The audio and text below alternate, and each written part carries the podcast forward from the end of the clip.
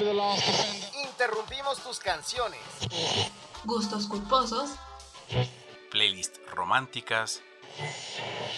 Canciones y perreo. Interrumpimos los capítulos de tu serie favorita. Tus stories de amigos en la playa. Videos de bailecitos.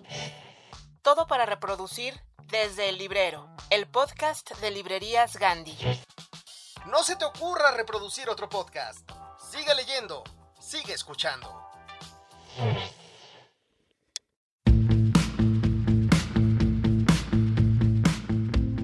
Bienvenidos queridos lectores a su podcast literario de confianza. ¿Cómo están? Yo soy Yara. Me da muchísimo gusto que nos acompañen en el capítulo 44.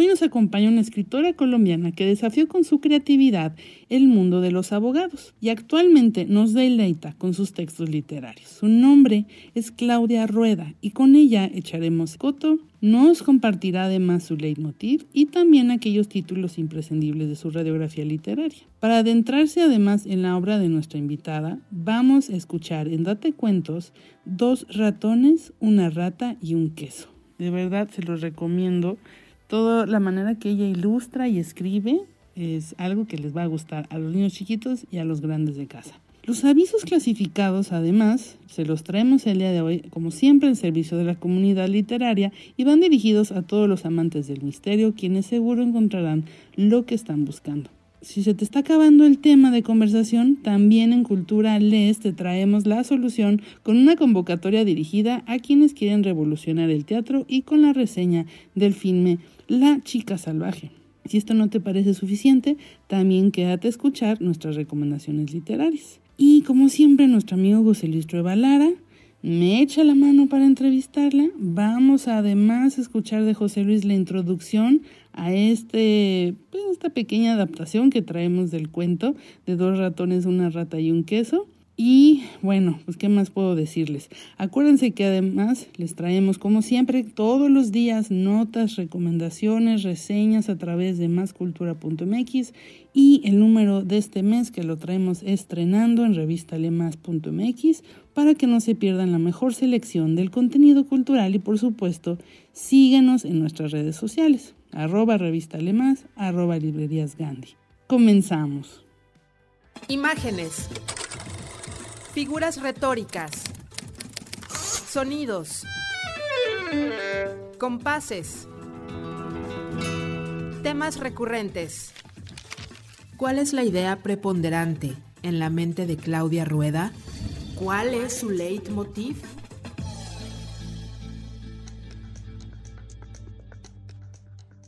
Hoy, desde el librero, seguimos encantados con todo lo que nos hemos encontrado en el mundo de la literatura infantil y juvenil.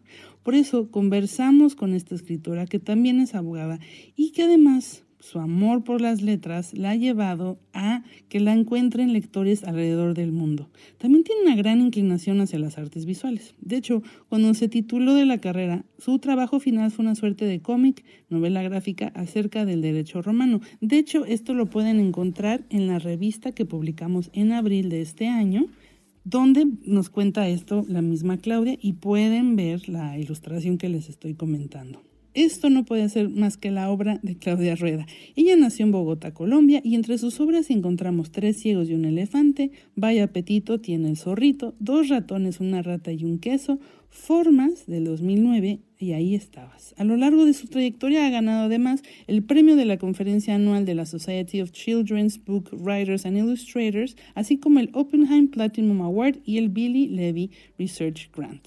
Querida Claudia, ¿cómo estás? Te quiero preguntar, desde niña, ¿fuiste lectora o nada más dibujante? O las dos cosas, porque hace unos días platicamos con Juan Gedovius y yo creo que cuando alguien ilustra y escribe es muy importante saber cómo se inició. Yo no fui gran lectora cuando niña. Y lo, y lo digo no, no, como una verdad, no, no porque me siento orgullosa de eso ni nada, pero sí era una persona que jugaba mucho como niña, jugaba, jugaba, jugaba. Digamos, ahí, ahí, ahí estaban como mis historias y tuve una hermana con la que pude jugar mucho tiempo. Y en el juego yo creo que hay mucho de creatividad y construcción de historia. Yo me volví más lectora, fue cuando mi hermana con la que jugaba entró a, a estudiar literatura, ella es, ella es mayor que yo, y ahí empezó a traer todo el corpus de la literatura latinoamericana y todos los grandes clásicos de, de la literatura universal. Y bueno, ahí sí fue, ahí fue cuando se me descubrió el mundo, porque es que en el colegio la, de, lo que leíamos era muy aburrido y sigue siendo muy aburrido. Entonces, eh, nunca, nunca tuve un profesor de esos magníficos que le revelan a uno el encantamiento, o sea, que le, le, le, permiten a uno el encantamiento con los, con los libros. Y leía lo que todos los jóvenes leían en esa época, pero nada que me hubiera encantado. Pues leía Julio Verne, que era bueno, y, y, y cosas por el estilo, pero y lo que estaba leyendo los, los jóvenes en esa época, pero nunca entré de verdad a, a, enamorarme, sino cuando ya empezó a entrar Julio Cortázar y empezó a entrar eh, Ernesto Sábato y García Márquez y todos estos empezaron, y Vargas Llosa, ya todos, ya entendí que la literatura era otra cosa muy distinta. Y entonces eso ya fue pues mi adolescencia. En mi adolescencia eh, sí ya fui mucho más, eh, una, empecé a ser lectora, que yo creo que es, no por justificarme, pero yo pienso que cuando a mí me preguntan en todos estos encuentros con, con alumnos, con estudiantes, con maestros, es cómo se hace un lector. Y yo creo que un lector sí se siembra en la niñez, pero crece y se, y se aseguran sus raíces en la adolescencia. Yo pienso que no debemos olvidar esa etapa de, de, la promoción de lectura que es tan importante. Entonces tú eres una lectora que se inicia con el boom, más o menos por lo que veo. Total, sí, sí, claro. Y era lo que estaba estudiando mi hermana en esa época. Digamos que fue lo que me encontré y lo que me habló, habló. Yo creo que un Cortázar o un Vargas Llosa es una buena lectura para un adolescente. Herman Hesse también me, me pegaba mucho en esa época. ¿eh? Eran esos los que me hablaban. ¿Y cómo pasas del boom y después brincas a Huxley, a Mary Shelley, a Lewis Carroll? ¿Cómo llegas a ellos? Después de esto, entro a estudiar leyes y mi, mi lectura se vuelve muy, muy política, ¿no? Muy, muy política, muy filosofía del derecho, muy, eh, eh, digamos, hay hay una pausa ahí, pero pues de todas maneras, pues es, en esos tiempos las facultades de derecho estaban muy politizadas muy fuertemente politizadas. Entonces, pues ahí, ahí entra, entra una etapa de, de, de, una lectura mucho más relacionada con lo político, que fue pues, también muy interesante. Y luego, después de eso, ya entro a, eh, muy dentro de la literatura infantil, ¿no? Entonces, eh, eh, digamos, es una combinación de, sí, crecer más en, en todo esto del mundo latinoamericano, de lecturas de, clásicos, lo de Dostoyevsky, por ejemplo, también me empezó a agarrarme mucho pero ya, ya estos que van mucho más adelante tienen que ver en parte con entrar a la literatura infantil y ahí empiezo a leer, siempre me ha gustado mucho la historia, entonces leo muy, me metí muchísimo en todos los clásicos de la literatura infantil como Alicia en el País de las Maravillas, que, que lo mastiqué y lo mastiqué y lo mastiqué hasta que finalmente pude entenderlo, porque es un libro, es un libro bastante complejo eh, desde mi punto de vista, y lecturas como el Winnie the Pooh, como Peter Pan, eh, los viajes de Gulliver, eh, Robinson Crusoe, todos estos que, que había que leer definitivamente. Y eh, Frankenstein, todos estos me gustaron, me empezaron a gustar mucho. Un poco, después de que dejé todo como lo educativo, formativo, en, la parte, utilizar lo visual para educar, me di cuenta que era la literatura donde estaba el encantamiento. Y realmente cuando uno quiere cambios en las sociedades, como bien lo decía Harari en su libro Sapiens, que fue como la frase que más me gustó de ese libro, hay que cambiar las ficciones. Y, y si queremos eh, este tema de cambiar el planeta, porque es que no hemos lo, logrado todo, todo este tema del calentamiento global, mover a las personas, es porque hay que cambiar la ficción. Entonces, pues encontré que en la, en la ficción había un poder mucho más grande en las posibilidades de, de cambio y pues en la literatura infantil sí que sí. Entonces eh, mi estudio se enfocó muchísimo a estudiar todo esto de la literatura infantil y ya pues, ya cuando yo inicié mi carrera como literatura infantil, eh, nacieron mis hijas, tengo dos hijas, y entonces pues ahí sí que en esa etapa de tener hijos pequeños, pues lo que uno, que uno lo único que hace uno es, es leer literatura infantil, nanas, arrullos, canciones, hay un poquito sobre crianza que también nutre mucho mi trabajo, la verdad. Leí mucho sobre crianza también. Entonces, eh, también estaba leyendo mucho sobre filosofía oriental, no que inspiró mis, mis dos primeros libros. Mis dos primeros libros son leyendas de filosofía oriental, una leyenda sufi, otra eh, zen, pero pues eso también fue nutrición para mi lectura y, y, nutrió mucho la estructura de mis libros que en un principio tenían una estructura de fábula, pero no me gustaban, no, no soy tan amiga de las, de las fábulas o lo que llaman los cuentos de hadas de la Europa de, de las historias del bosque, los príncipes y las princesas, me gustaban mucho más las historias inacabadas de la filosofía, como que se ilustra la, la filosofía oriental. Entonces son historias abiertas, historias de sí o no, de preguntas más que de respuestas, y no tan machistas como las historias de los cuentos de hadas de las princesas frágiles y débiles que son salvadas por un apuesto príncipe. Entonces, eh, donde siempre hay una, una olla de oro de por medio, entonces pues hay mucho material y mucho machismo ahí. Entonces, eh, sí, aunque encuentro que hay un gran valor en todo eso también, Caperucita Roja es, un, es casi, eh, pues el poder de, de, una historia como Caperucita Roja y su permanencia crea preguntas tan grandes, casi tan grandes como la de por qué Alicia en el País de las Maravillas, ¿no? Uno dice, ¿por qué? ¿Por qué eso permanece tanto? Pero sí, entonces hubo mucha influencia. Y ya pues soy como, como siempre estoy buscando cosas que me muevan y me inspiren en literatura y, y bueno, pues ahí van apareciendo, porque es como, como buscar una aguja en un pájaro, un buen libro en medio de, una feria de libros, de una librería.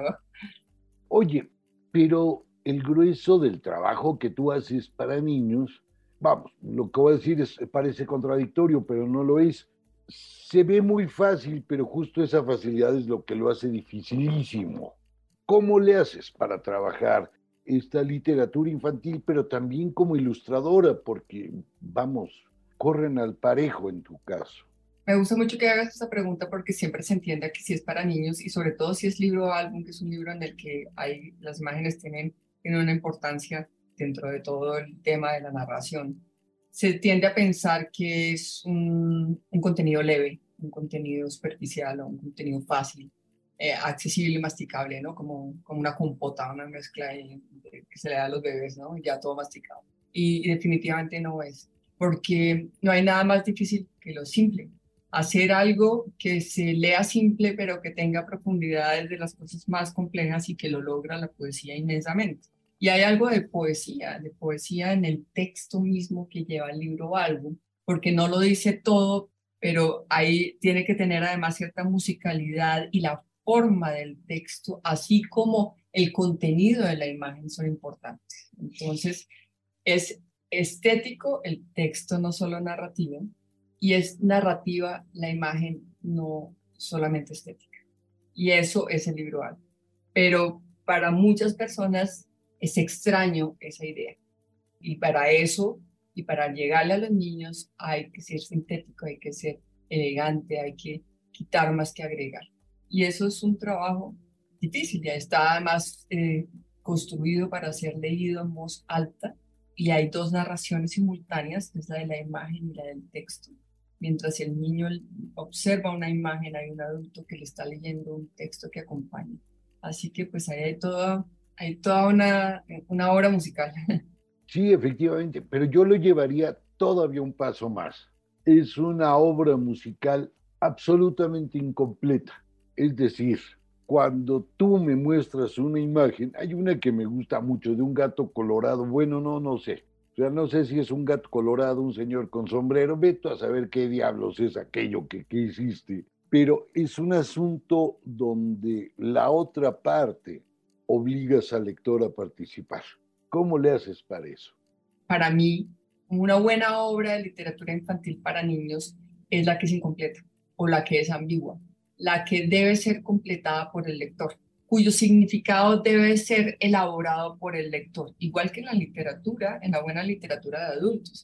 Esa es tal vez la gran diferencia entre una obra de literatura y un libro de autoayuda, completamente y es que el libro de autoayuda te trae respuestas, la literatura te llena de preguntas y de dudas.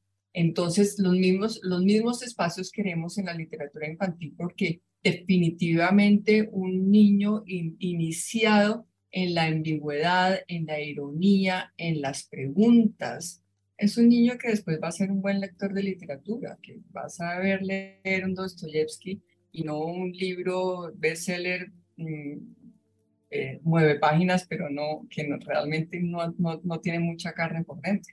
Entonces, esa ambigüedad, esos espacios que tiene que llenar el lector, hacen un lector activo, un lector crítico, un lector creativo y hacen que sea un libro, álbum, una obra de literatura, que es también una cosa que es difícil de asimilar para muchas personas.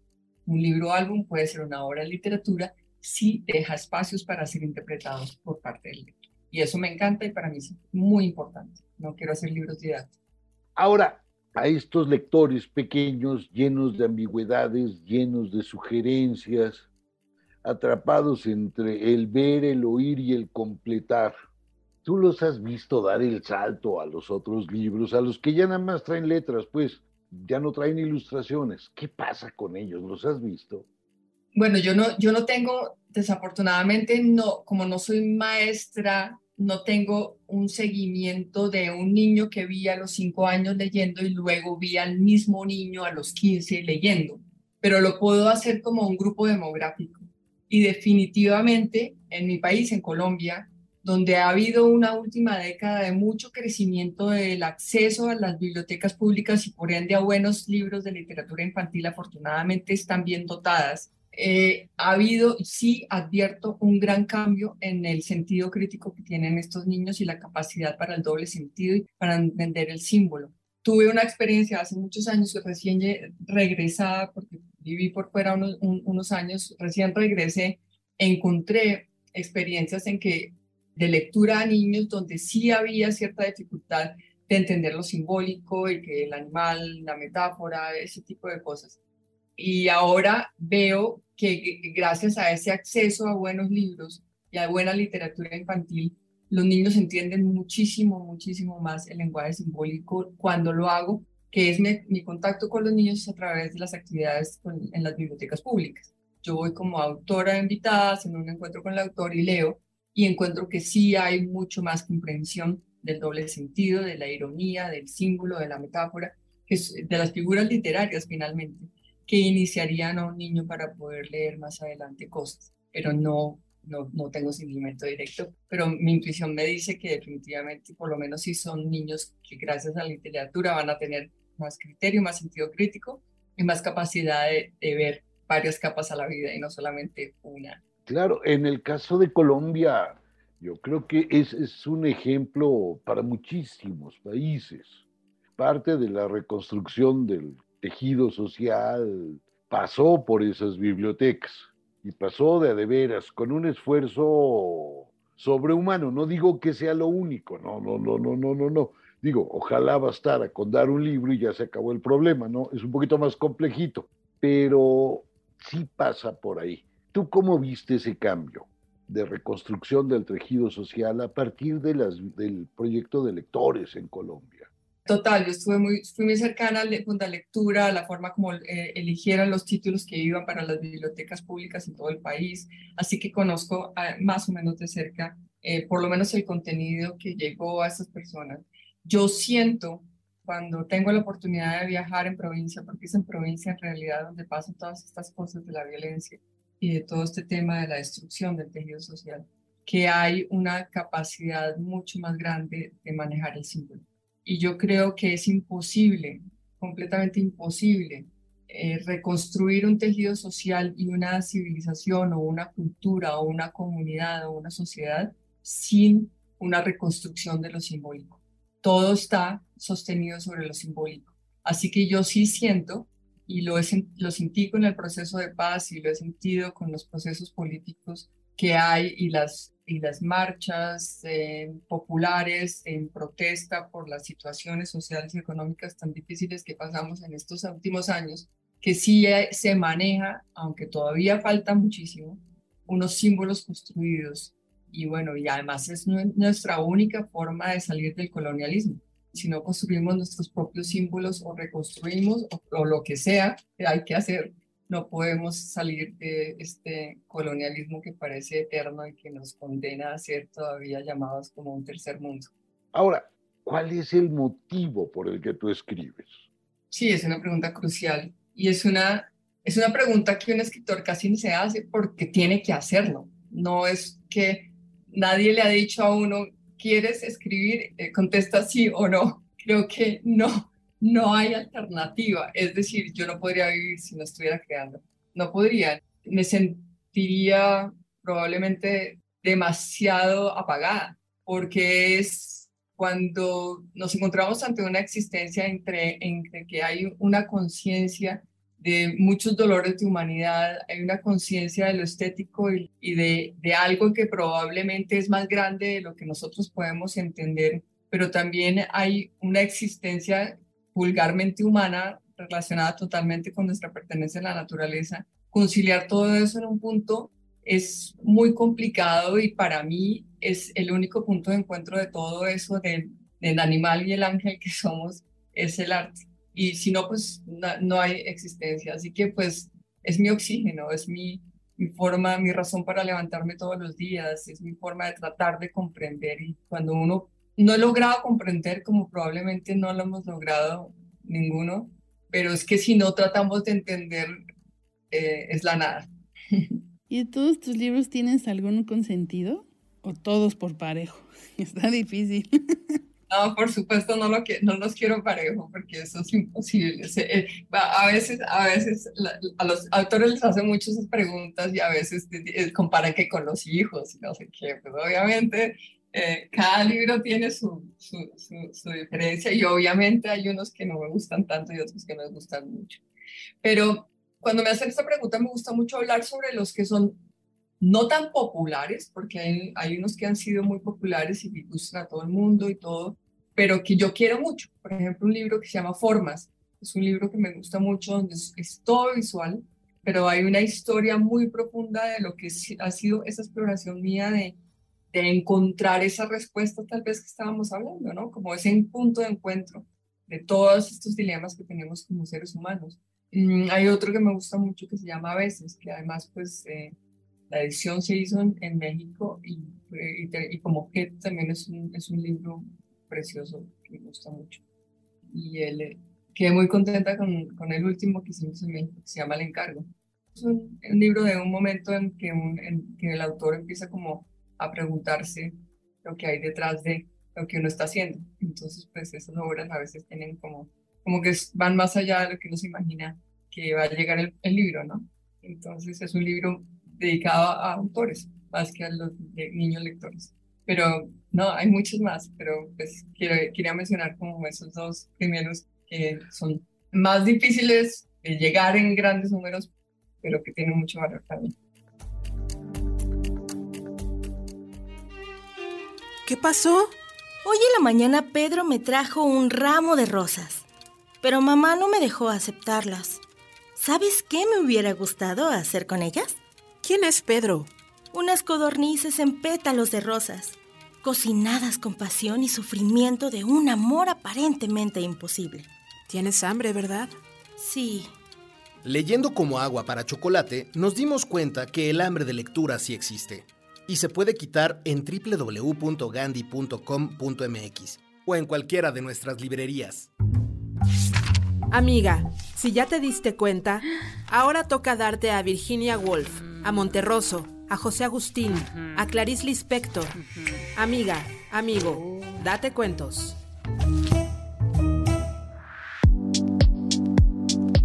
Siempre es difícil saber por qué a alguien como Claudia Rueda le pueden interesar los ratones. Ustedes y yo estaremos de acuerdo en que los hay de todo tipo, chiquitos, más o menos grandes. Los colores son variados y por supuesto su carácter, su apariencia también son de lo más disímil. Sin embargo, hay algo con ellos. Despiertan ternura y a veces hasta parecen inteligentes, sobre todo cuando usan lentes. Sin embargo, hay un problema. Ellos tienen depredadores. Depredadores terribles y por supuesto, vecinos que les dan lata y tratan de engañarlo. Ya ven ustedes lo que puede pasar con una rata, que se encuentra con los ratones de Claudia Rueda. Entremos del cuento. Bye bye.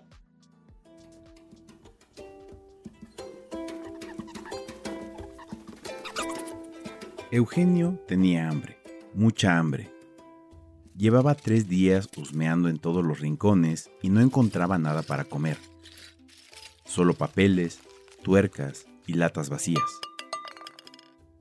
De pronto avistó un enorme trozo de queso, amarillo, apestoso, y todo para él solito. ¿Eso es tener suerte? O casi. Este queso es mío. Alegó Eugenio. ¡Hey! ¡Lo encontré yo primero! Replicó el otro.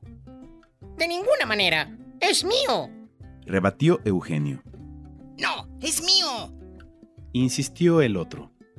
¿Por qué pelean, mis queridos amigos? Todo se puede resolver con ingenio y sin violencia. Interrumpió una rata vieja y astuta. Simplemente construimos una balanza y partimos el queso en dos mitades idénticas. Cada quien se quedará con una y todos en paz. ¡Qué rata tan inteligente! pensaron los ratones. Pero las dos partes nunca eran idénticas. Así que la rata les rebanaba la parte sobrante y se la zampaba. Y cada vez las dos partes eran más pequeñas. Pero seguían siendo desiguales. Así que la rata vieja seguía rebanando y comiendo hasta dejar solo un trozo muy delgado en cada lado. En ese momento, los dos ratones se alarmaron. Disculpe usted, señora rata. Mejor nos arreglamos nosotros con lo poco que nos queda. ¿Qué se han creído ustedes? Dijo la rata. Lo poco que queda es mi pago por ayudarles a resolver su conflicto. Y se marchó airosa con la panza bien llena. Vaya, vaya. Sí que era inteligente esa rata. Pues no tanto, dijo Eugenio, mientras saboreaba la mitad de una galleta. Y nunca más se volvió a escuchar de aquella rata vieja y astuta.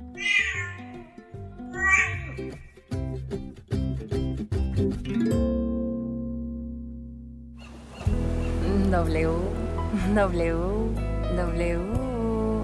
Punto. Gandhi. Punto. Com. Punto. M. X.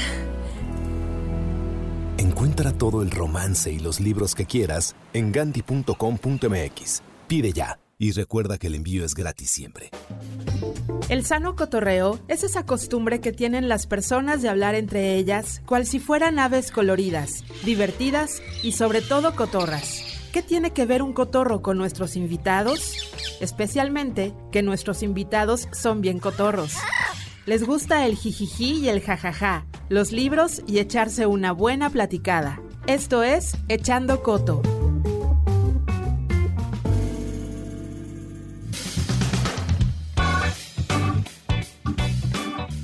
Querida Claudia, vamos a echar coto. Regálame por favor cuatro números del 1 al 10. Dame tu primer número. Ok, vámonos, cinco. Si nada más hubiera un queso y tres invitados a cenar, ¿quién ganaría? ¿Los ratones o las ratas?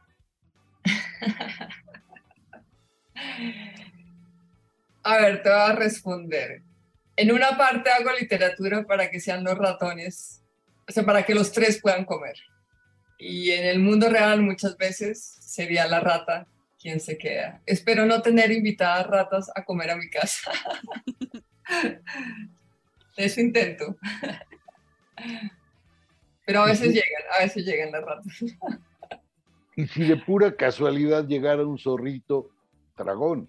Ah, el zorrito se lleva todo, claro. Además que de una forma mucho más encantadora que la rata, porque con la rata uno tiene cierta prevención, pero el zorrito llega y nos estaría encantando con su conversación, su humor y sus chistes y mientras tanto tomaría, se, se llevaría el queso. Ese, se log- ese lograría robarme el queso, más que la rata. Un segundo. A mí me persigue el número 3 en la vida, así que veamos el 3. Si te gusta el 3, ¿qué harían tres ciegos con un elefante en un día de lluvia? Está muy bueno. Creo que eh, en el espíritu de los ciegos no tendrían problema con, con ir a tocar el elefante. parte de la idea del libro de Día de Lluvia es justamente entender las cosas a través de, de lo visual. Digamos que eh, sí puede haber un paralelo ahí porque la niña no sabe leer, pero sabe leer las imágenes. Y estos ciegos no saben, no pueden ver, no, saben, no pueden ver, no sabe su cerebro ver, pero conocen el mundo a través del tacto. Entonces, digamos, ahí hay como un paralelo. Y me gusta mucho la relación de ambos porque ellos sí estarían el día, el día de lluvia que te encierra, puede ser como ese encierro que te da esa limitación que tienes para, para ver por qué ya no, puede ir a la fiesta, por eso pues los mismos ciegos tampoco pueden. un día de lluvia están encerrados, encerrados en su, en su ausencia de luz y exploran, eh, aunque parcialmente, el elefante. Entonces, digamos como que sería eh, una historia de la relación como de ese encierro que tiene la niña con, con, con, esto y la lectura que ellos hacen a través del tacto de, de lo que están viendo.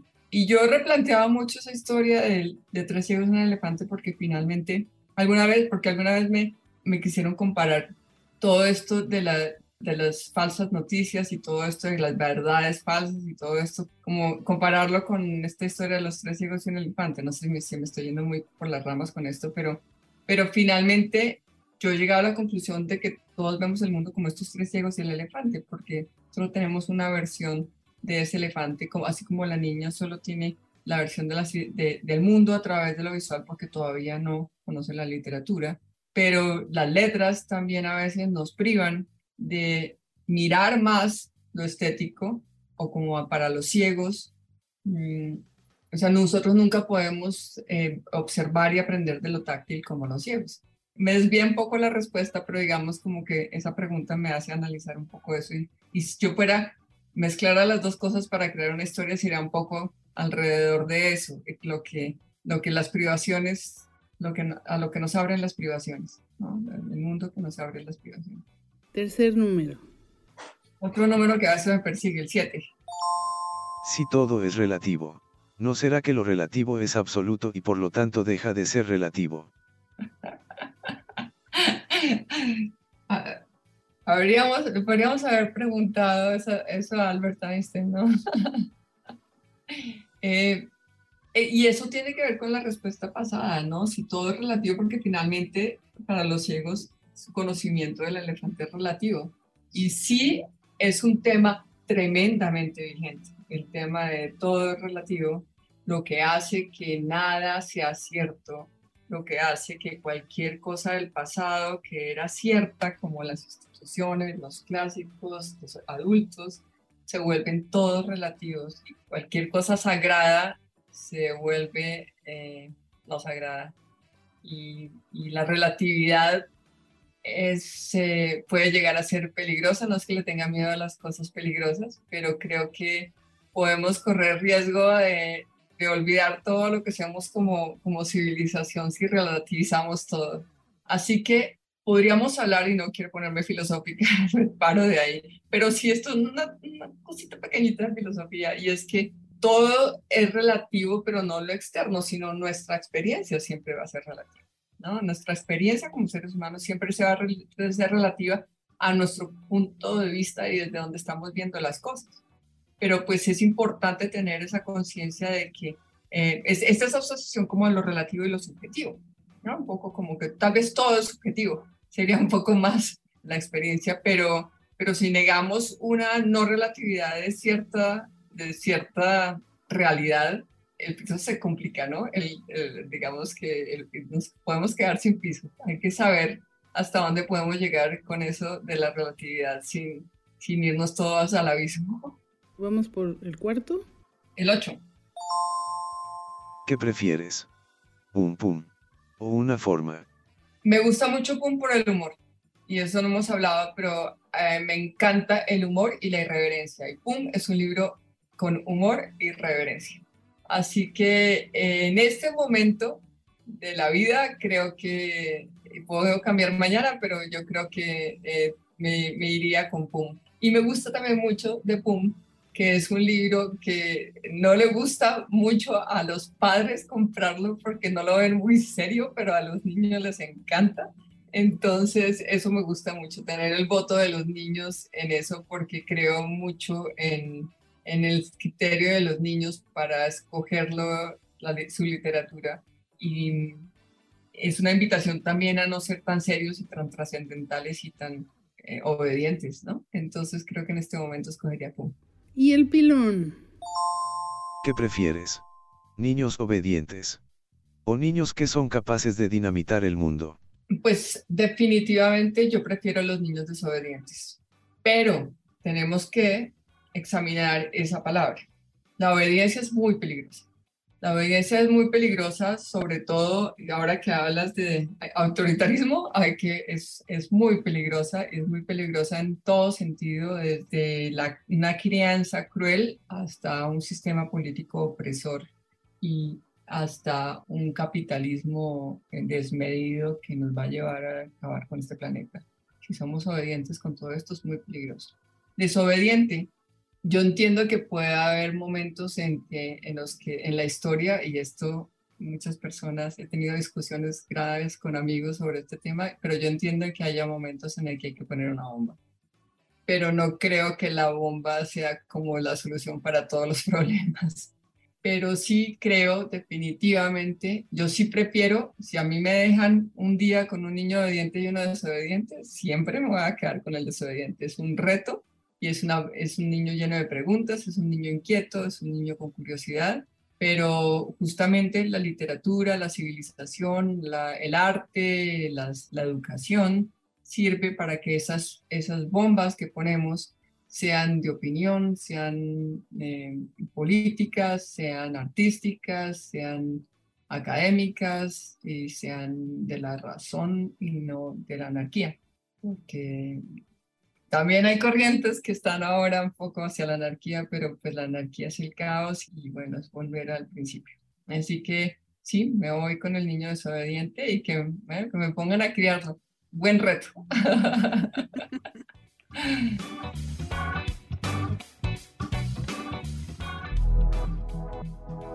Cada vez que miramos el cielo, la naturaleza nos obliga a asumir nuestra verdadera dimensión. Si nos fijamos un poco en lo que ocurre en el universo, también descubriríamos algo pasmoso. La inmensidad está ordenada y el caos es imposible. Por ello, en el número 160 de la revista Lee Más, alzamos la mirada al infinito tratando de entender la inmensidad que nos rodea. Itzel Mar escribe sobre la astronomía de Da Vinci, Edgar Kraus explica por qué somos hijos del instante. José Luis Trueba relata su experiencia con un cometa y Mariana Aguilar desenmaraña el hilo del universo en la literatura. Mientras recordamos a Tom Wolfe y conversamos con José Maza y Patricia Rosas Lopategui. Consigue este número de Lee Más en librerías Gandhi y gandhi.com.mx mientras contemplamos el infinito.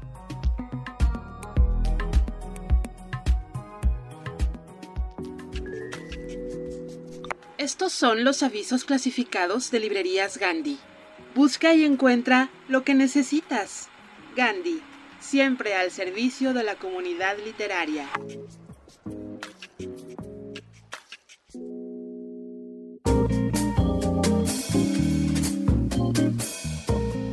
Querido Nathaniel, recibe esta invitación a la fiesta de presentación de mi hija Olimpia, a quien sé observa desde su apartamento a través de su ventana abierta espiándola con los prismáticos que le vendió el viejo Coppola. También sé que está cautivado por su quietud y pasividad y que le intrigan sus ojos, sus bellos ojos.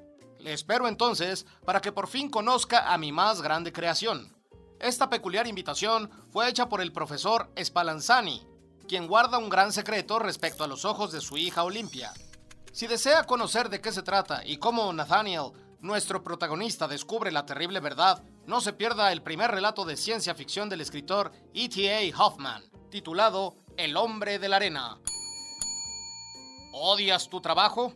¿Estás cansado de tu rutina diaria y la monotonía de la vida? ¿No ganas lo suficiente y lo que ganas lo utilizas para comprar cosas que no necesitas, para impresionar a gente a quien no le importas? No puedes dormir por las noches y piensas que todo es una copia de una copia de una copia de una copia tengo la solución perfecta para ti. Golpéame tan fuerte como puedas y después destruye algo hermoso. Búscame. Atentamente, Tyler Durden. No podemos dar más información acerca de este anuncio porque la primera regla del Club de la Pelea es no hablar del Club de la Pelea. Pero si estás interesado en contactar a Durden, no olvides en consultar la novela del escritor Chuck Palahniuk. Tengo una habitación disponible para alguna chica joven y bella que desee vivir en mi castillo ubicado en Estiria. Podrás hacer uso de todas las instalaciones del lugar y compartir estancia con mi amiga Carmila y conmigo. Ella duerme hasta tarde, por lo que tendrás toda la mañana para hacer tus actividades sin que nadie te moleste. Es por las noches en donde sale de su recámara y el festín comienza. Si estás interesada en esta oferta, ponte en contacto con Laura, la dueña del castillo, y si quieres conocer mejor a tus nuevos roomies, te recomendamos la lectura de Carmila, novela del escritor Sheridan Le Fanu. Es un honor invitarles a nuestra unión poética que un alma sensible imaginó, desafiando cualquier imposibilidad, ya que por nuestra contraria naturaleza jamás hubiéramos soñado con estar juntos para la eternidad. Sin embargo, somos complementos, ya que sin opuestos no hay progresión y el bien y el mal son necesarios para la existencia. No se pierde el evento más importante de los últimos milenios, el matrimonio del cielo y el infierno, tal como lo plasmó el poeta inglés William Blake. Y recuerde que la exuberancia es belleza y el alma rebosante de dulce deleite jamás será profanada. Querida audiencia, si ustedes están interesados en alguno de estos servicios, no dude en contactar al autor o personaje. Muchas gracias por su atención. Gandhi, al servicio de la comunidad literaria.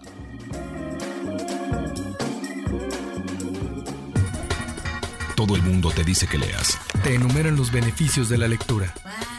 Desde chiquito, durante la adolescencia y la adultez, te advierten sobre lo bueno y muy bueno que es leer. Pero la verdad es que... Te da flojera. Librerías Gandhi tiene la solución. No leas. Haz como que lees. Visita cualquiera de nuestras librerías. Pregunta a nuestros asesores qué libros comprar. Lee las contraportadas. Apréndete los nombres de los autores y los títulos de sus libros. Y lo más importante, nunca salgas de casa sin un libro bajo el brazo.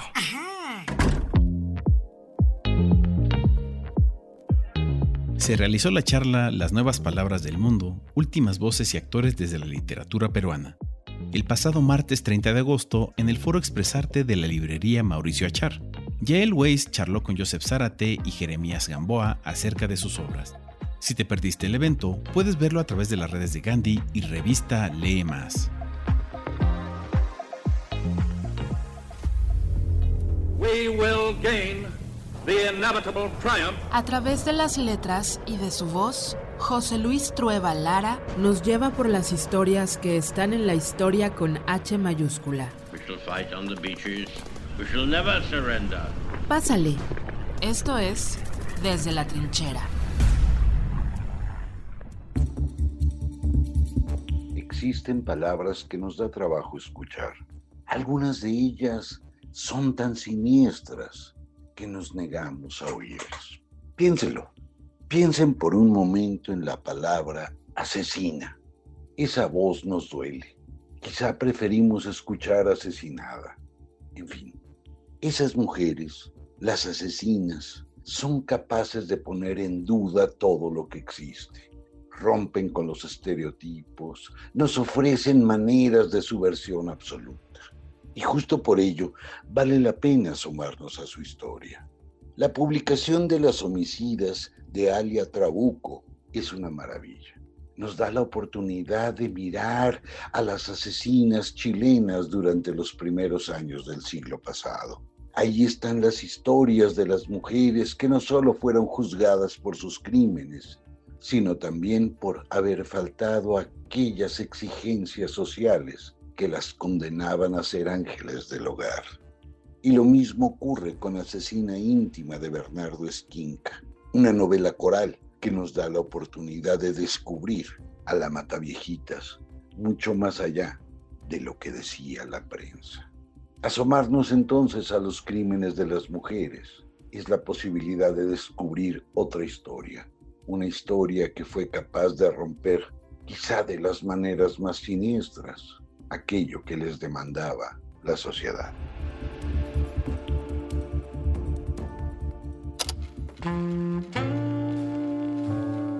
Entonces, ¿qué vamos a hacer esta noche? No sé. Tú dime, ¿qué quieres hacer? ¿Y si leemos poesía de verso en beso? ¿No prefieres ir con mis amigos y después a mi casa?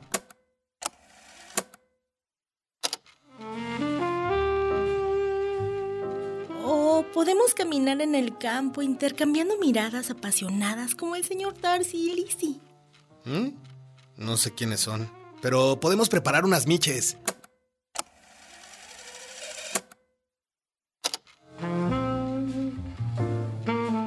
Bueno, podemos solo ver una película. Hoy hay partido.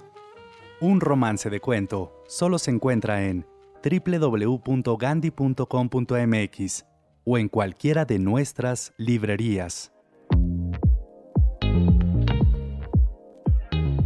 Se llevó a cabo la presentación del libro Llévame a casa el pasado miércoles 31 de agosto en el Foro Expresarte de la librería Mauricio Echar. El autor, Jesús Carrasco, charló con Pablo Rendón acerca de su obra. Si te perdiste el evento, puedes verlo a través de las redes de Gandhi y revista Lee Más.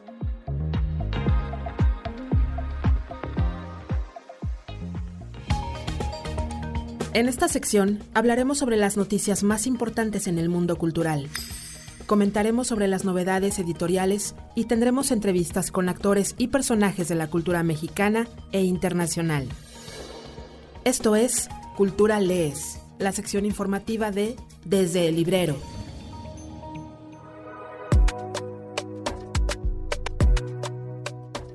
Mario Bellatín coordina el Congreso Las cosas difíciles de explicar en la Huamcuajimalpa en la Ciudad de México.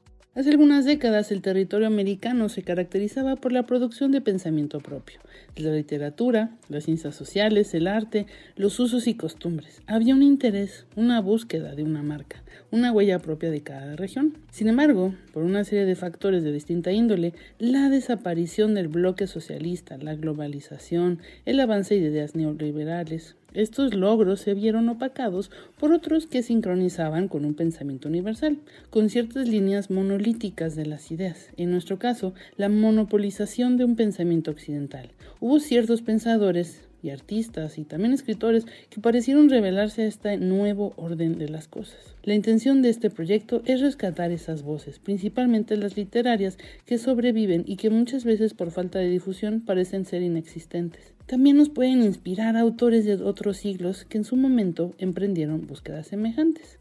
La transmisión en línea del Congreso de las Cosas Difíciles de Explicar se llevará a cabo del martes 30 de agosto al 2 de septiembre a las 7 de la noche vía Facebook y YouTube de la UAM.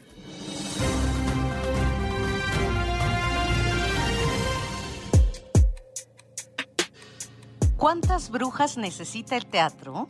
Gracias a la iniciativa de las mujeres de Shakespeare y compañía, llega a nosotras Brujas, nuevas dramaturgias para una producción escénica feminista 2022-2023 que busca fomentar la creación de proyectos escénicos con perspectiva de género. La convocatoria va dirigida a las mujeres cis, trans y a todas las personas cuya expresión de género sea desde lo femenino, que tengan una denuncia que gritar, una historia que contar. Tienes hasta el 30 de septiembre para enviar tu texto dramático. Para más detalles visita foroshakespeare.com.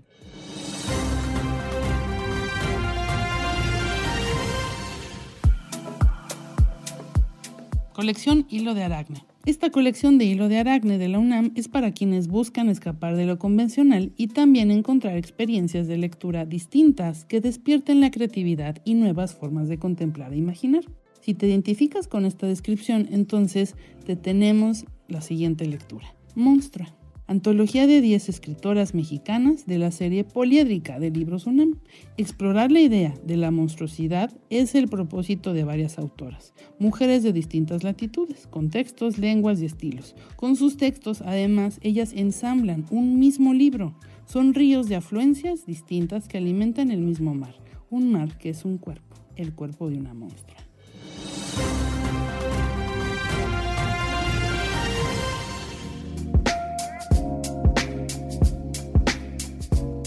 Platicamos con Cecilia Udave por su libro Para viajeros improbables. En realidad sí puede decirse que muchos de los textos de Para viajeros improbables, pues sí tiene, tiene, hay mucho de siniestro, pero también hay muchos rumores de extrañeza, se revisitan a los monstruos, a los mitos, a muchas de estas cosas que damos por pactadas de las historias oficiales que hemos aprendido en la escuela o leyendo o en múltiples lugares, ¿no? Y a partir de ahí yo lo que hago es reversionar, tratar de hacer otra versión de algunos de, de estos monstruos, por ejemplo. Yo tengo mi propia versión de Frankenstein, mi propia versión de la momia, mi propia versión del hombre lobo, por ejemplo. O también me invento países a los que puedo visitar algún día, pero todo ello tiene como una, una intención de, y aquí me gusta pensar en Carl Lewis, ¿no? Cuando hablaba de su Alicia eh, a través del espejo. Es decir, cómo también hay un mundo a través del espejo, un mundo que es idéntico al de nosotros, pero que nos muestra también su lado más oscuro, su lado más siniestro, y que despierta en nosotros emociones encontradas, porque de pronto los disfrutamos y nos reímos, pero no nos estamos percatando que somos nosotros en versión del otro lado del espejo. Recuerda que puedes ver la plática completa en nuestro canal de YouTube Revista Lemas de Librerías Gandhi.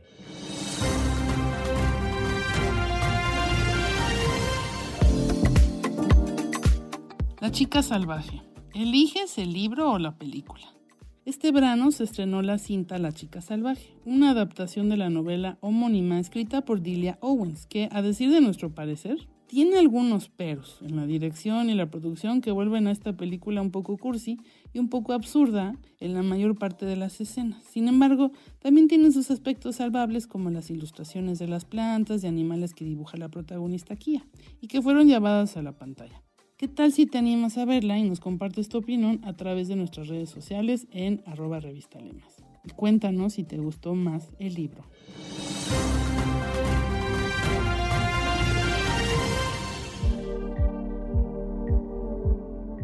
Estas son algunas recomendaciones que pueden encontrar en nuestras mesas de novedades editoriales y en gandhi.com.mx. Camino a pie, de Adilia Sayek Sid por Ámbar Editores. Camino a pie es la recopilación del trabajo del artista Adilia Sayek y también engloba el mundo en el que se sumerge cada día, sueños, anhelos, imaginación, filosofía de vida. Camino a pie es la suma de los muchos senderos que necesitó recorrer para vislumbrar la grandeza que nos habita y que rige el mundo sagrado sobre el que caminamos. Somos arte. El proceso creativo está dentro de cada uno de nosotros. Hacer arte sana, recibir arte sana, compartir el arte, entonces sana por partida doble. Incluye caja forrada en tela y papel. El idealista de Viet Thanh Nguyen en Six Barrel. La esperada secuela de El simpatizante que le valió a Viet Thanh Nguyen el premio Pulitzer de ficción y el reconocimiento mundial de crítica y público, es a la vez un thriller político, repleto de humor y violencia y una inteligente novela de ideas con agudas reflexiones sobre el racismo, el colonialismo y la hipocresía. Para Viajeros Improbables, versión Reloaded de Cecilia Udave por Libros UNAM.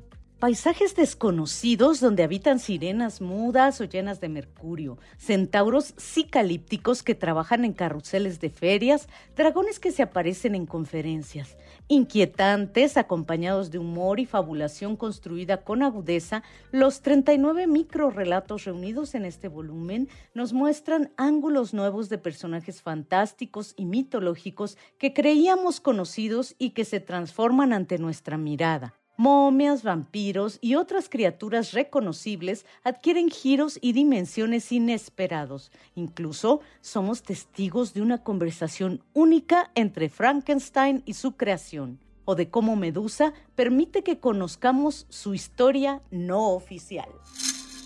El discurso amoroso de Roland Barthes por Editorial Paidós. El discurso amoroso se elaboró en el transcurso del seminario que Barthes impartió en París durante dos años.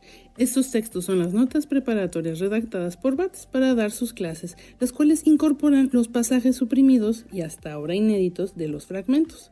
Esta obra tan conocida y tan importante es el fruto de una intensa investigación y de un cuidadoso proceso de escritura, pacientemente destilado. Su combinación de teoría y dolorosa experiencia del amor conmueve por su sinceridad y brillantez.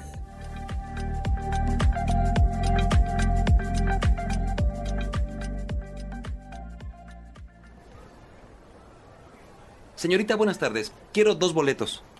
¿Para la sala 1 o para la 2? Para la sala 1. Ya no hay.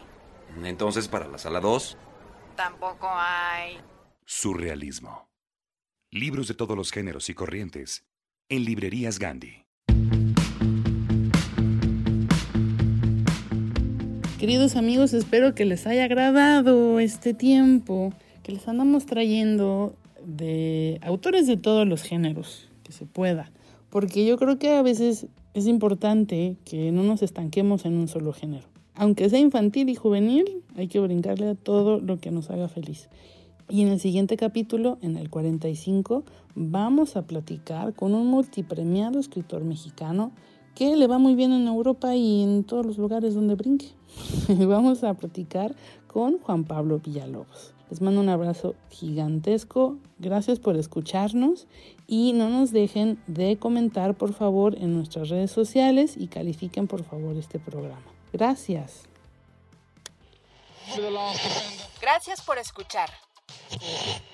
Te esperamos en el siguiente capítulo de Desde el Librero. Sigue leyendo, sigue escuchando.